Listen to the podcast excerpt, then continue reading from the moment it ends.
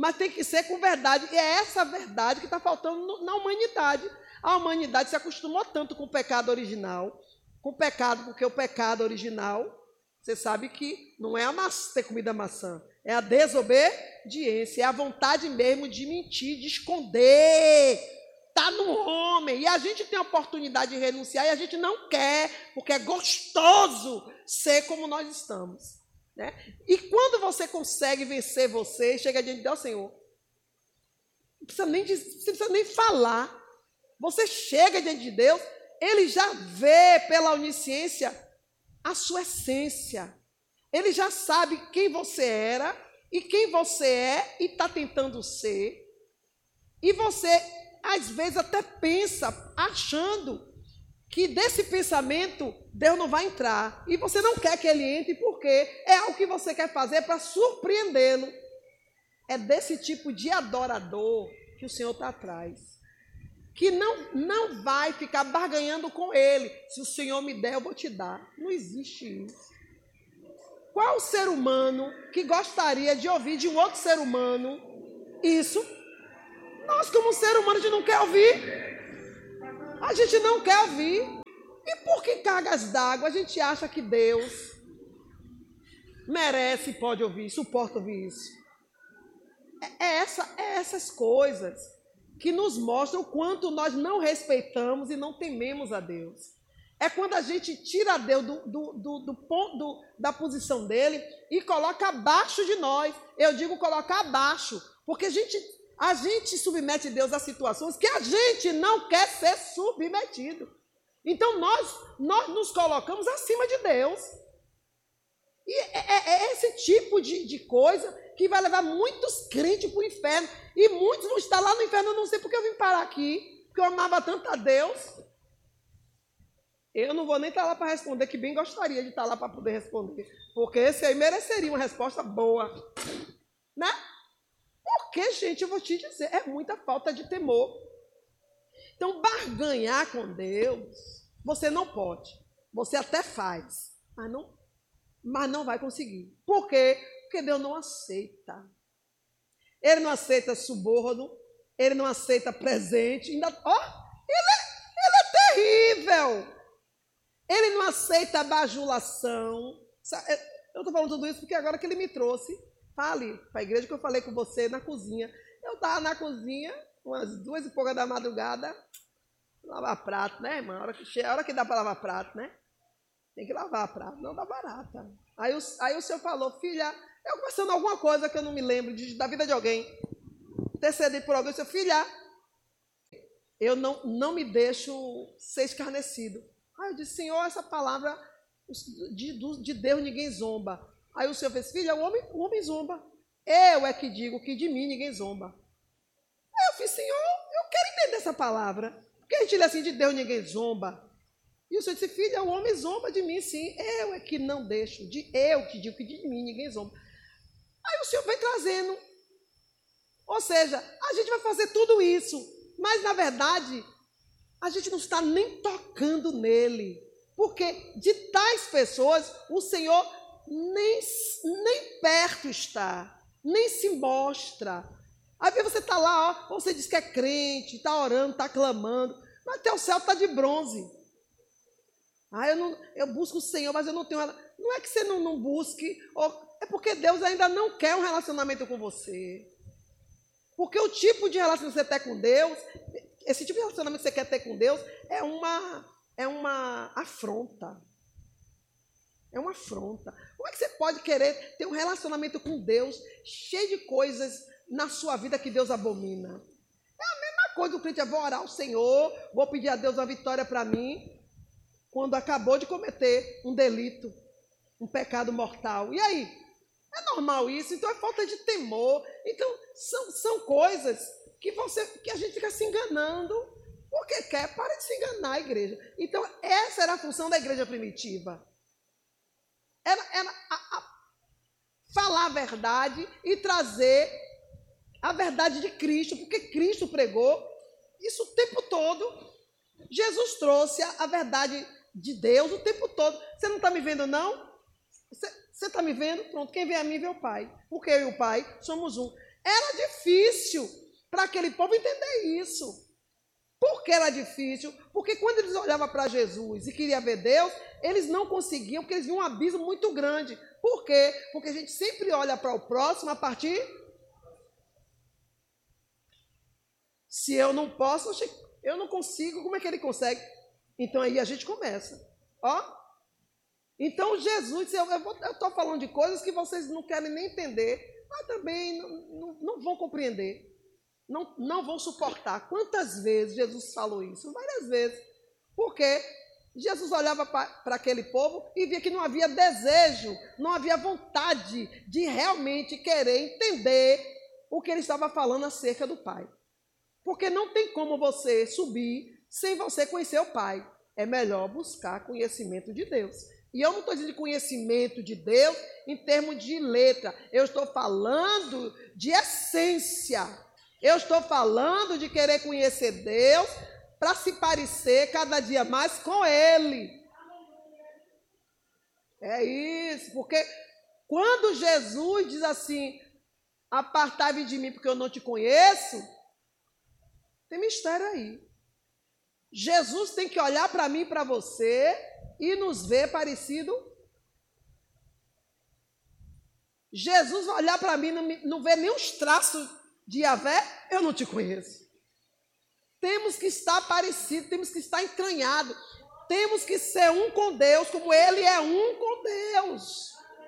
Jesus vai olhar para mim, para você, e quer ver para que lado tu puxou? Para o lado de, de Yahvé ou para o lado do irmão mais velho? Ele vai querer ver. Se ele não ver, ele vai dizer, eu não te conheço. Já Deus, por outro lado, ele conta que ele, no dia das bodas, ele vai mandar chamar quem ele quiser, né? Porque ele deu oportunidade a muitos, muitos não quiseram, gastou todo o seu tempo e ele tem poder para salvar quem ele quiser. E de última hora ele vai convidar, mas se entrar algum lá com os trajes que não estiver batendo com o que ele quer, vai dizer assim, bota para fora. Aí você me diz assim, irmã Márcia, que traje? Se estava todo mundo nas ruas, no beco, nos valados. Pois é mistério. Pois é. Está no beco, nos valados. Mas quando a gente aceita Jesus, a gente recebe novas vestes. E aí, se você não, não deixa ela, se você tira ela, ou se você estraga ela, o problema é seu. No grande dia, vamos ver se você vai estar tá com as vestes, ou com a mini saia, ou com o top, Recalar a bandácia.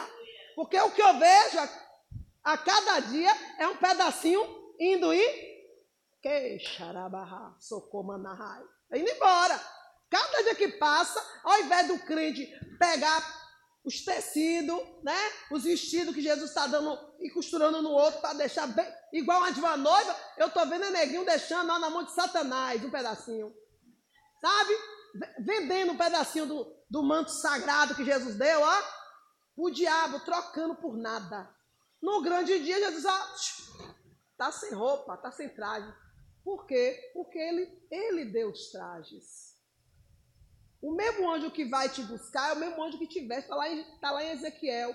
Eu te encontrei envolta em trapos de imundícia e no sangue das suas prostituições. Eu te lavei, calavandara sorocomandácia.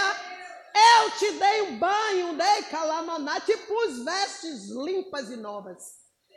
Está escrito. Ah, você não viu? Você não presta atenção no que Deus tem feito na sua vida. A sua vida é só murmurar. O problema é seu. Você só vê o que não está feito. Mas o que está feito, você é incapaz de dar glória a Deus. Que pena o diabo está levando os pedacinhos das suas roupas e você não está percebendo que no grande dia, sem esses vestes, você não vai ficar na festa. E a Bíblia diz que o sumo sacerdote, depois de tudo isso, se levantou contra Pedro, contra João. Se levantou contra ele, prendeu eles, raia mais lindo. Prendeu e disse: Ó, põe guarda de dia e de noite e bote eles no tronco. Oh, irmão, quando Deus tem algo na nossa vida, quem é que impede? Eu fico, olhe, eu vou te dizer, eu fico olhando, eu fico olhando a minha caminhada com Jesus.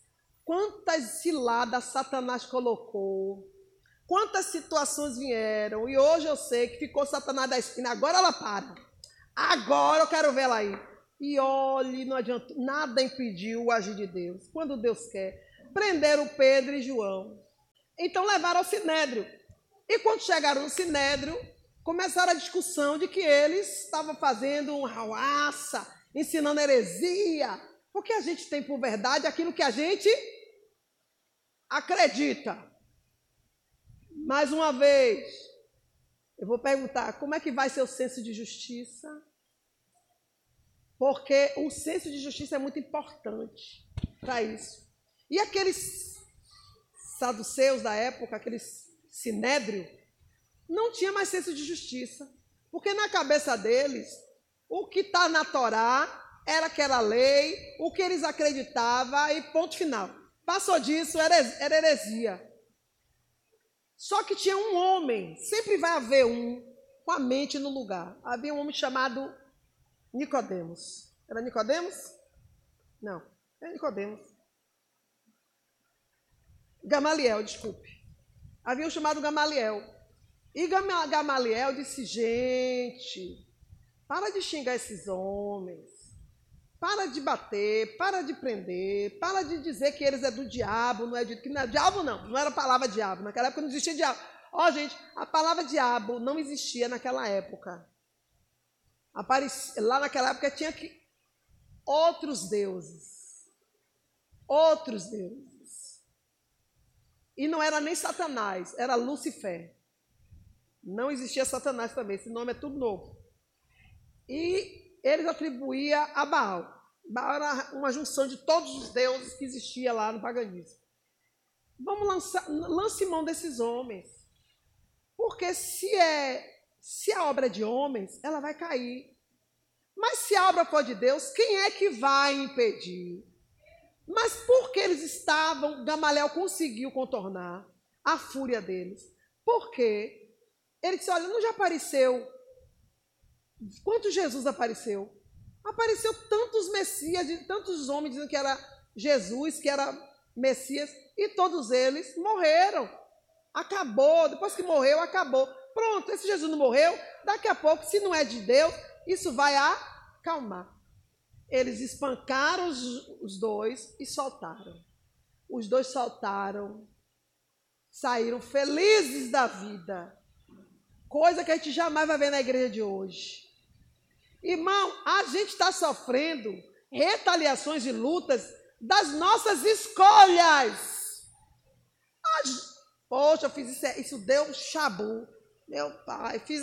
Não, você, você nem reconhece, nem admite. Fica mauzão, mauzona. Imagina se fosse por causa do evangelho. Misericórdia. Pois aqueles homens se sentiram maravilhados, porque eles se achavam até indignos de apanhar por causa do evangelho. Se, poxa, a gente apanhou por causa do evangelho. Saíram felizes. É coisa de doido, não é? O povo, o sinédrio, ficava maluco. Acabamos de surrar. E esses homens, ao invés de estarem medrosos, estão felizes. Gente, olha, olha o nível de espiritualidade desses homens. Não está vendo que a visão desses homens alcançaram algo que os nossos olhos ainda não alcançou? Os nossos olhos estão limitados a essa terra, que a gente sabe que vai acabar. E a gente ainda morre de dó por isso. Oh, meu Deus! Olha o nível espiritual que está o povo dos últimos dias. Mas vamos seguir. A Bíblia diz que se acalmaram. Então, se reúne em dia de culto, tudo oculto, era nas casas, viu? A igreja primitiva se reunia nas casas. Iam, iam para os templos como judeu tradicional, porque era o único meio deles compartilhar o quê?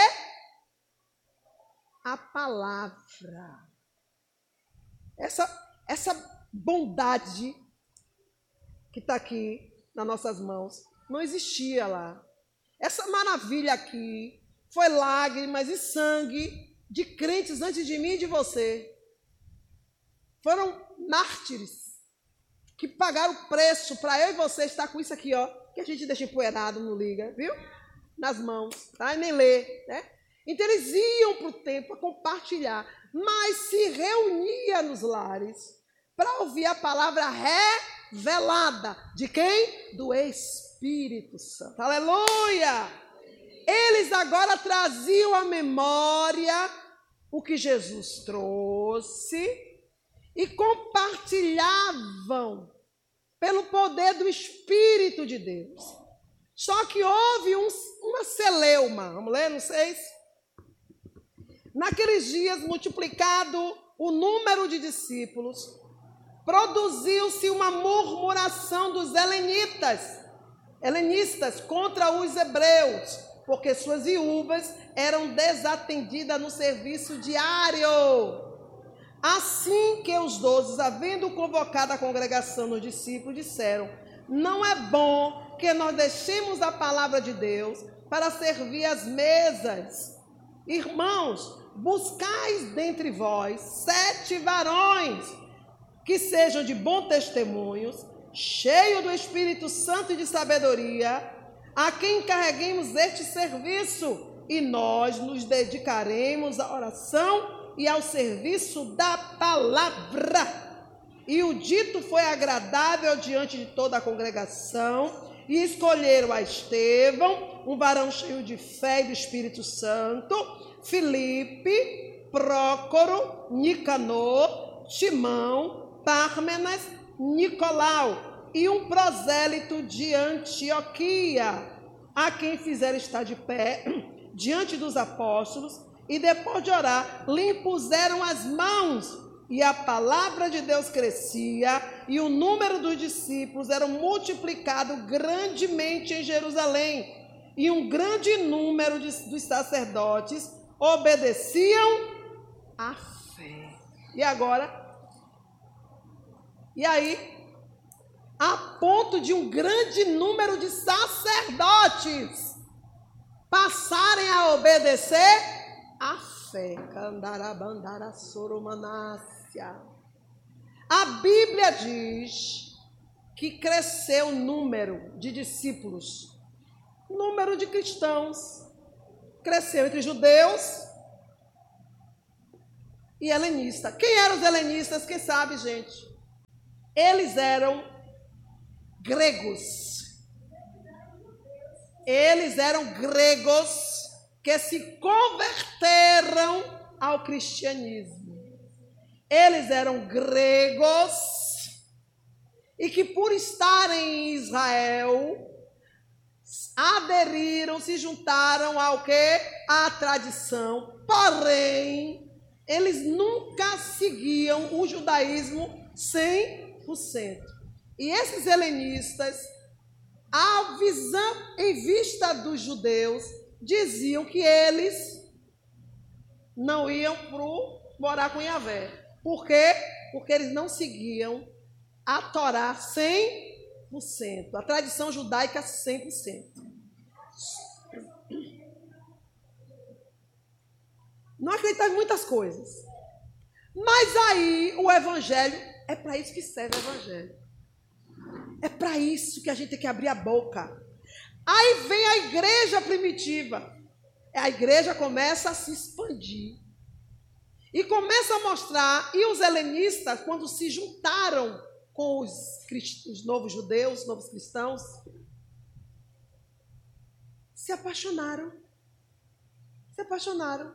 Porque eles, eles viam a Torá, mas não tinha aquela, aquela ardência toda. A gente segue porque não tinha outra, era, era o mais próximo de que eles podiam chegar de Avé. Mas não tinha, estava faltando algo. Entram agora para serem discípulos de Jesus. E eles começam agora a congregar com os judeus cristãos. Ficaram agora os helenistas cristãos. Só que é uma peste pregar para crente, irmão. É por isso que eu digo: traz o pecador lá dos cabrobró, que você vai conseguir colocar tudo que Deus quer, mas traz uma pessoa que já tem uma base religiosa naquilo que só vai chegar para botar o quê? Defeito. Só chega para botar defeito. Ah, mas aqui podia ser assim, aqui podia ser assado, isso aqui não tá bom. Volta, vai para cada zorra, se pica, vai procurar outro lugar. Não é. Mas os discípulos, ah, era melhor que irmã Márcia, tudo uma benção. Eles aproveitavam o limão e faziam uma. Essa é a visão que a gente tem que ter. Crente não gosta de, de receber é, julgamento, críticas. Não gosta de críticas. Só que os discípulos, não, irmão, eles aprenderam com Jesus a receber crítica e ficar, ó. E ó, tirar de tudo isso, tirar o quê? Lição. A gente tem que tirar lição. E antes de tudo, descer. Peraí, você está falando isso? Peraí, deixa eu descer aqui. Não. Se você está falando é porque tem alguma coisa errada mesmo. E vou lá me consertar, vou me corrigir. Mas se eu não estiver errado, fique melhor. Fique melhor, porque você está. Você não. Ah, eu não estou errado. Mas se ele está vendo, então vá lá consertar a visão dele, fazendo melhor. Porque o nome do Senhor, na minha e na sua vida, tem que ser glorificado. E isso é uma obrigação de quem diz que agora serve a Cristo. Ah, porque eu não tenho, eu não devo nada a ninguém. Você deve sim o amor. Você deve sim. E me ame, viu? Senão você não vai subir. E me ame direito. É, tá entendendo? Porque então você não aceitou Jesus como Senhor. Então não, não, não, não fale o nome de Jesus. Porque a Bíblia diz que aquele que, que, que pronuncia o nome de Jesus tem que se apartar de toda injustiça. Não combina nome de Jesus e injustiça. Do mesmo manancial não pode jorrar dois tipos de água. Não dá. Você não pode dizer que é de Deus e ter ações de ímpio. Não, não cola. Não cola. Então a Bíblia diz que quando os discípulos aumentaram e a, e a metade eram helenistas, já está dizendo bem claro. Eram pessoas que tinham outros costumes, mas que estavam acreditando Jesus e queria Jesus. Só que eram pessoas que tinham velhos hábitos, velhas maneiras de ver a sua religião e estava trazendo. Só que o discípulo disse: Ó oh, irmãos, chegou no meu ouvido que tem um grupo de helenistas dizendo que suas viúvas estão desassistidas. Então eles pararam, vamos fazer uma reunião, vamos ver isso aqui. Ó, ó atitude, gente. Que atitude maravilhosa. Não é pegar uma crítica e olhar para devolver para a pessoa. Quem é fulano para estar tá falando? Gente, vamos aprender a ouvir, porque ninguém é perfeito. Ninguém é perfeito. Mas ser humano se adotou de, de um ego tão, tão terrível que não aceita críticas. Aceita. Agora não vou fazer mais nada. Olha. Ainda é rebelde. Fizeram uma, uma reunião e os discípulos então falaram: Isso deve ser verdade mesmo.